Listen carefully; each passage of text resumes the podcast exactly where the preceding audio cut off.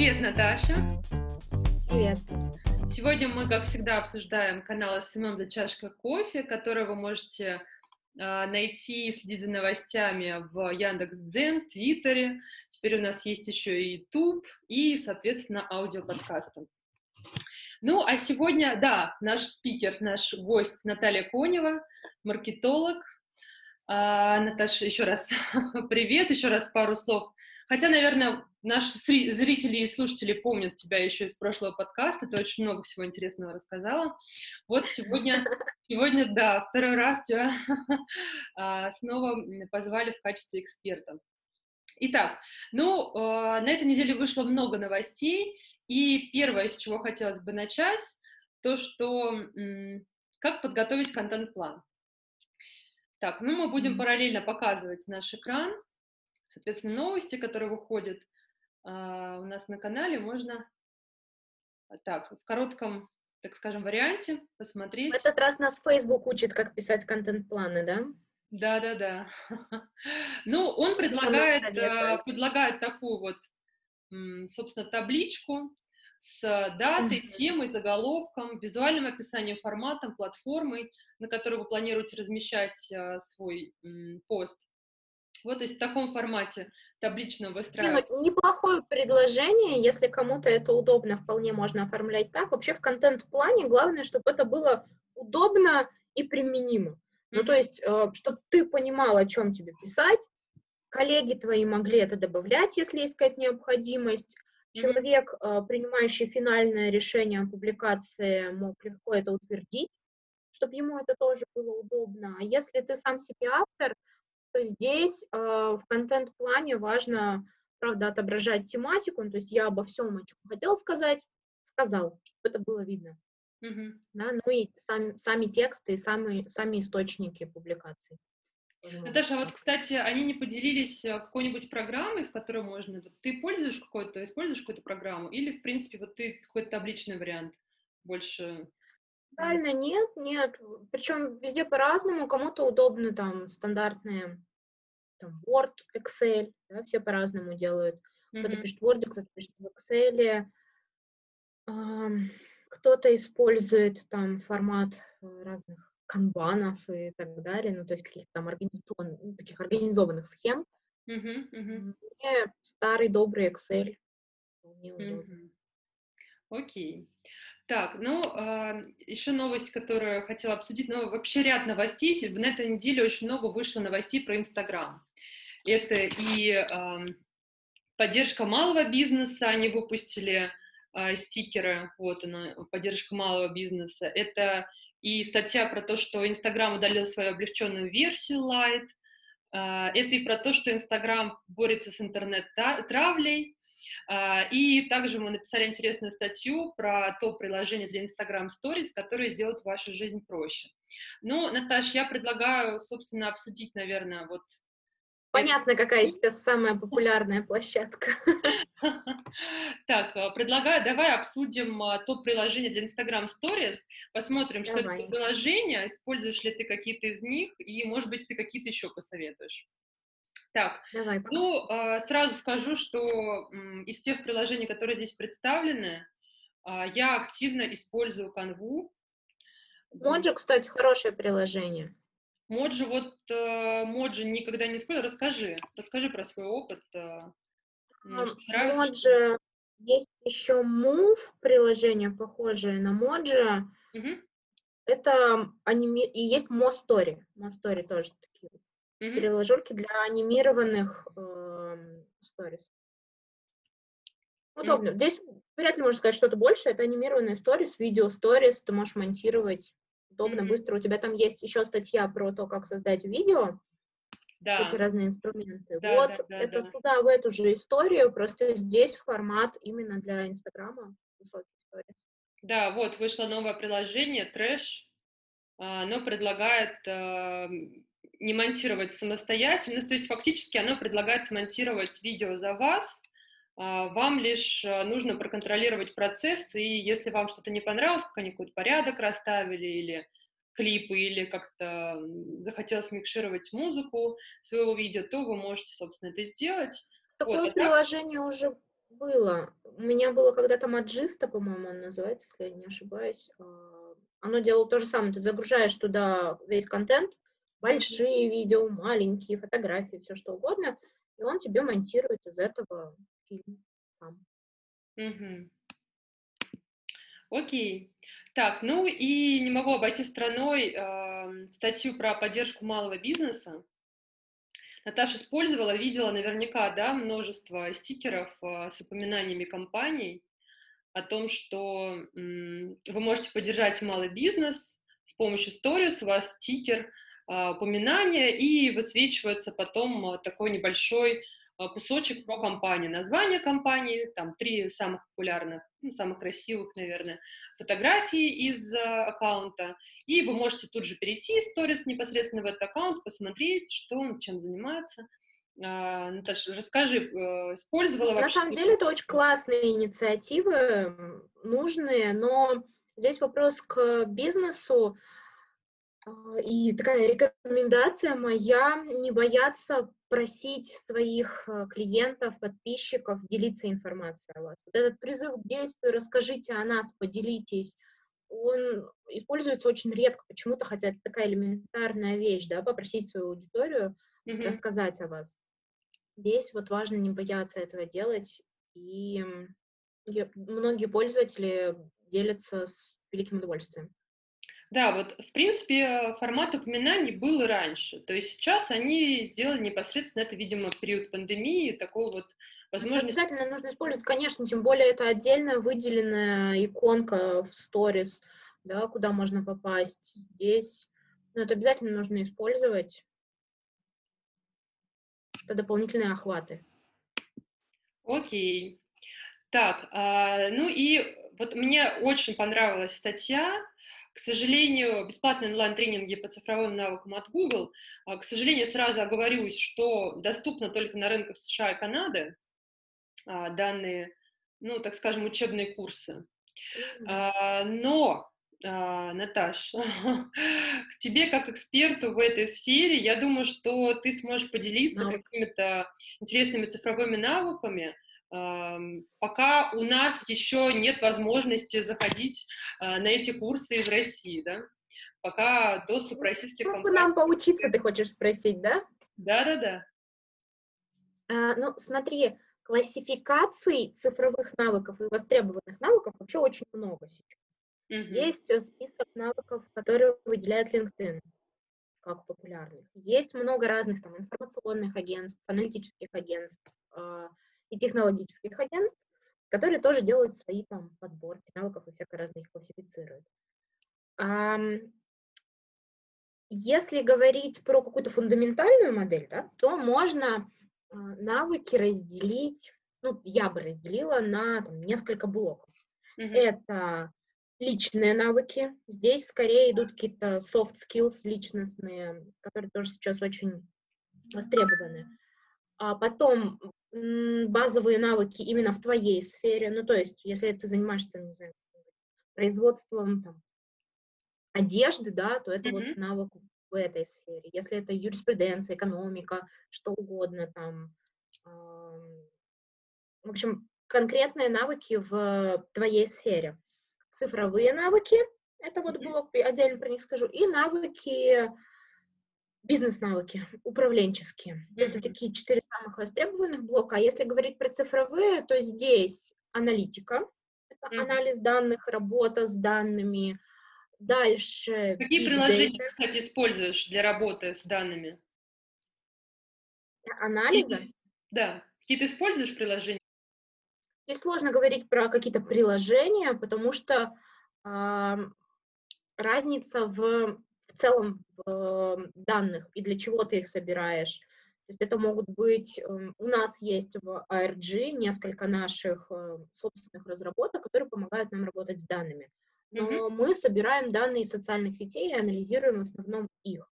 Uh-huh. И собирать тоже можно по-разному, начиная от банального Excel и там, сортировки, да, uh-huh. заканчивая какими-то там серьезными техническими решениями. Поэтому здесь решений для анализа много, надо понимать. Ну, самом деле, нужно... Причем стоимость, цена вопроса Очень недешевые. Да. Конечно. Они стоят прилично, и чаще всего в любом случае эти данные нуждаются в ручной обработке. То есть вывод за тебя система все равно не сделает.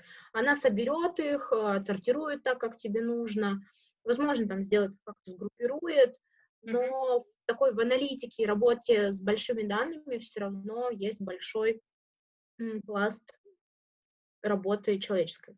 Да, и потом, кстати, вот сейчас закончишь с ответом на вопрос, тебя немножко про серм спрошу. А, давай. Ну, в общем, и аналитика, big data, разбор, разработка и программное обеспечение и все вот этого вот, угу. и безопасность. А безопасность. Четыре основных да, расскажи про безопасность тоже, очень это... интересно. Как обезопасить свой аккаунт, э, аккаунты клиентов э, в сетях? А у нас есть исследование, если кому интересно, я думаю, мы можем с тобой дать ссылочку на безопасность. И да, ребята да, да. почитают, много сейчас не будем про это говорить. Угу. Завлекалочку такую небольшую, просто расскажи вкратце, да. Читайте по ссылке. Да, у нас как раз есть наше исследование по безопасности, на которое мы дадим ссылочку обязательно в комментариях. И ступени этой безопасности могут быть разные. Мы как раз там про них говорим, что есть а, личная ответственность человека и поведение его в сети. Mm-hmm. Даже есть у Microsoft неофициальное такое правило don't be stupid, mm-hmm. когда многое зависит от поведения человека в сети. Не переходить по всяким ссылкам непроверенным и так далее. То есть какие-то элементарные правила личной безопасности в сети. Не mm-hmm. регистрироваться там, на левых непроверенных сайтах и так далее. Потом это безопасность мобильного телефона, безопасность электронной почты, потом безопасность личных аккаунтов в соцсетях, и от этого уже дальше идет, э, зависит безопасность аккаунтов компании. Ну, потому что все там ниже перечисленное, да, это все привязка к безопасности аккаунта в соцсети. Ну и потом уже, там, если мы говорим дальше, то это безопасность э, каких-то софт э, ресурсов, безопасность сайта, безопасность вашего программного обеспечения и так далее. Все это можно почитать в нашем исследовании, подобно mm-hmm. каждому. Да, пишите в комментарии, если кому-то будет нужно, мы обязательно вышлем. Сталкивалась сама со взломом? Тебя когда-нибудь взламывали? Наверняка еще когда-нибудь давно-давно ВКонтакте где-нибудь эти мошенники любят все друзьям от отправлять. Нет, переведи пять тысяч срочно, вот нужно. Нет, не было такого? Благо меня это... Я человек давно в этой сфере. Mm-hmm. Я знаю, что такое двухфакторная аутентификация. Mm-hmm. И люблю сложные пароли, поэтому я, благо, не попадалась, но очень часто, конечно, такие случаи бывают, к нам приходят и просят, а, помогите, все пропало. Mm-hmm. Поэтому за этим тоже очень важно следить, и начиная от обыкновенного аккаунта в социальных сетях и заканчивая там вашими какими-то техническими продуктами. Окей, okay. ну, больше распространяться на эту тему не будем. Действительно, есть достаточно большое такое пособие, да, прям там чуть ли не книга, да, по тому, как обезопасить свой канал у нас. Так что можете писать в комментариях, те, кто хочет э, получить э, на нее ссылочку, мы вам обязательно вышлем и с вами поделимся. Mm-hmm. Так, Наташа, ну и про серм хотела тебя спросить. Э, это сейчас очень такая, такое, скажем, популярное, востребованное направление для компаний. Это репутационный менеджмент фактически. Это управление репутацией компании. Это в целом серм. Есть отдельное направление, как управление репутацией в поисковых системах и управление репутацией в social media. Они mm-hmm. между собой перекликаются. Mm-hmm. Вот здесь тоже э, важный такой большой этап работы это сбор данных, и обработка этих данных, сбор упоминаний, мониторинг э, и анализ того, что пишет о компании, ее там, текущее положение, выделение индекса лояльности аудитории, насколько вообще положительный, негативный э, образ компании в сети складывается, и работа с ним. Здесь он корректируется большим количеством инструментов, которыми мы тоже владеем, занимаемся. Ну вот смотри, если образно возьмем а, компания известная какая-то или возьмем маленькое кафе, да, оно э, хочет выходить постепенно-постепенно завоевывать рынок, и вот, э, в принципе, просит писать своих клиентов, какие-то положительные отзывы, нарабатывать репутацию в сети, и тут вдруг кто-то написал какой-то негативный отзыв. Может быть, какой-то конкурент злостный, да, то есть э, что этой вот маленькой кафешке, да, что ей сделать, вот какие такие простые инструменты, которые вот сам может использовать а, не нанимая какую-то огромную компанию, штат специалистов, может ли он как-то вот э, побороться, да, так скажем, с этим негативом, которым поступил? Разумеется. Конечно, может. Я думаю, вряд ли прям большое направление серм потребуется маленькому кафе, но если это маленькое кафе решит, что оно хочет стать франшизой, и репутация этой компании, она является их капиталом, она добавляет стоимости этой компании. Ну, то есть, если ты маленькое кафе и собираешься продавать франшизу, и у тебя по итогам анализа, да, твоей репутации так себе отзывы, ну, вряд ли ты сможешь какую-то задорого это продать. Это же касается и компаний, которые работают на сделке. Ну, то есть я просто хочу продать свою компанию. Mm-hmm. И вот такая предпродажная оценка, она тоже включает в себе серм-блок, когда мы анализируем репутацию, и уровень репутации добавляет стоимости компании. Это я немножко ушла вот в сторону про то, на что вообще вот это влияет, да, mm-hmm. история именно с финансовой точки зрения. А, если говорить про маленькое кафе и что ему делать с его негативным отзывом, то э, в, главное посмотреть общую картину. Один негативный отзыв, много бывает сумасшедших людей, он может тебе и не сыграть погоду, все прекрасно это понимают. И очень важно, что за аргумент представлен в этом э, отзыве. Раз, и если ты можешь его объективно перекрыть, то это нужно обязательно делать комментарием. Какой, какой-то позитивной истории, да, но это должно быть все очень честно, потому что люди не дураки сейчас, и они считывают уже там какие-то миллион положительных комментариев не даст тебе никакой, там, не сделать какой-то погоды, а ответ на негатив может даже сыграть гораздо лучше с точки зрения имиджа. Когда, во-первых, компания показывает, что ей не безразличны отзывы, Mm-hmm. Мне безразлична своя репутация, да, и то, о чем пишут. Люди mm-hmm. зайдут и увидят, что, ага, они отрабатывают негатив, они на него реагируют, значит, можно с ними там э, делиться, они готовы идти на обратную связь. И это ценнее, чем просто 150 негативных отзывов. Поэтому один правильно отработанный негативный отзыв mm-hmm. может быть ценнее, чем 150 написанных а вот, кстати, вот э, к вопросу про комментарий и про правильное на него реагирование. То есть э, лучше его не удалять. То есть, например, если написали его на твоей площадке Инстаграм, и ты имеешь право его, собственно, удалить. Лучше этого не делать. Лучше на него как-то мягко, аргументированно ответить, что Конечно. нежели удалять. Потому что многие удаляют... Потому что удаленный комментарий может повлечь повлечь за собой еще следующую волну. Ты mm-hmm. же не знаешь, что там за неадекватный человек тебе написал mm-hmm. комментарий. Ты удалишь, он напишет, ага, ты такой, и может получиться такой эффект, может получиться эффект Барбары Стрейзен, когда один удаленный комментарий mm-hmm. э, ведет за собой целую волну, типа, ага, удалили, и пошло-поехало. Угу. А блокирование, вот отправить в бан, например, такого неадекватного какого-то хейтера? Не, ну если совсем человек, который пишет там адекватно, не, не, не очень адекватные вещи, да, mm-hmm. то, конечно, проще отправить в бан, но это мало имеет общего с отзывами, мне кажется. Если у тебя негатив, но такой весьма обоснованный, аргументированный негатив, mm-hmm. конечно, его лучше отрабатывать, не банить.